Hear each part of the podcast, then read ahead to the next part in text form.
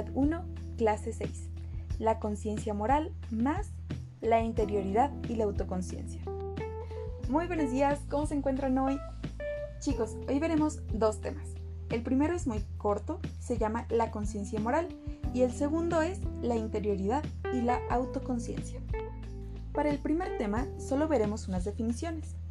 Para empezar, la conciencia es el saber de algo, es la facultad por la que el individuo reconoce algo en el exterior y en su interior.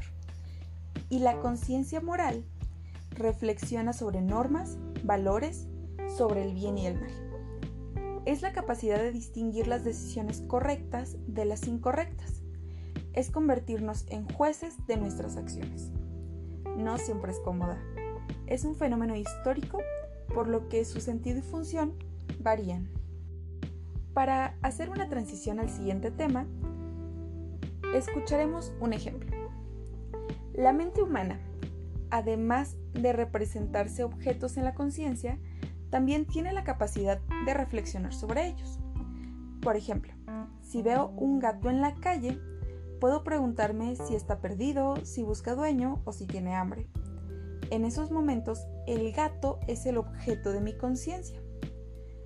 Cuando este objeto se cambia del gato al yo mismo, se denomina autoconciencia. Gracias a la autoconciencia nos captamos como sujetos y nos conocemos interiormente. Algunas preguntas que nos podemos formular sobre nosotros mismos son, ¿cuál es mi destino? ¿Qué busco en la vida? ¿Seré amado? ¿Actué bien? También nos intriga qué hay de especial con el ser humano que es capaz de formularse estas preguntas.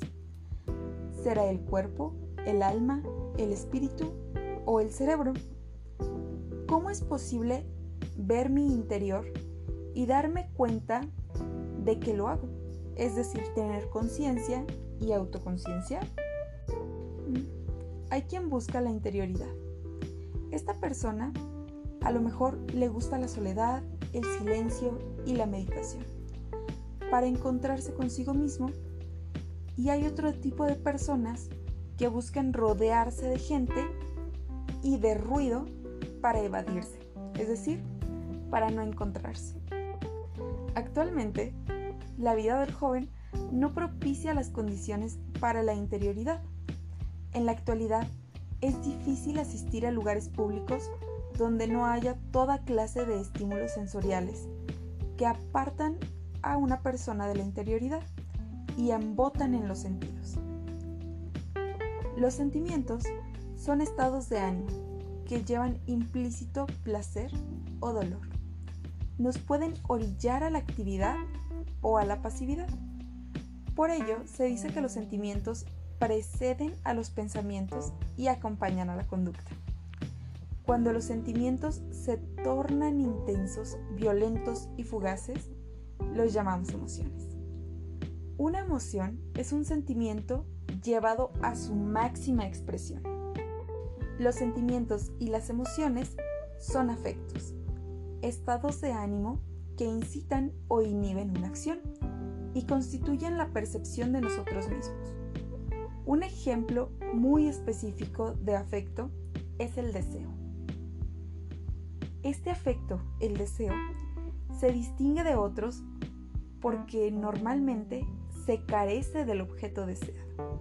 Y para aliviar la tensión que produce esa carencia, se tiende hacia dicho objeto. Y cuando no se logra tenerlo, produce frustración, depresión o rabia.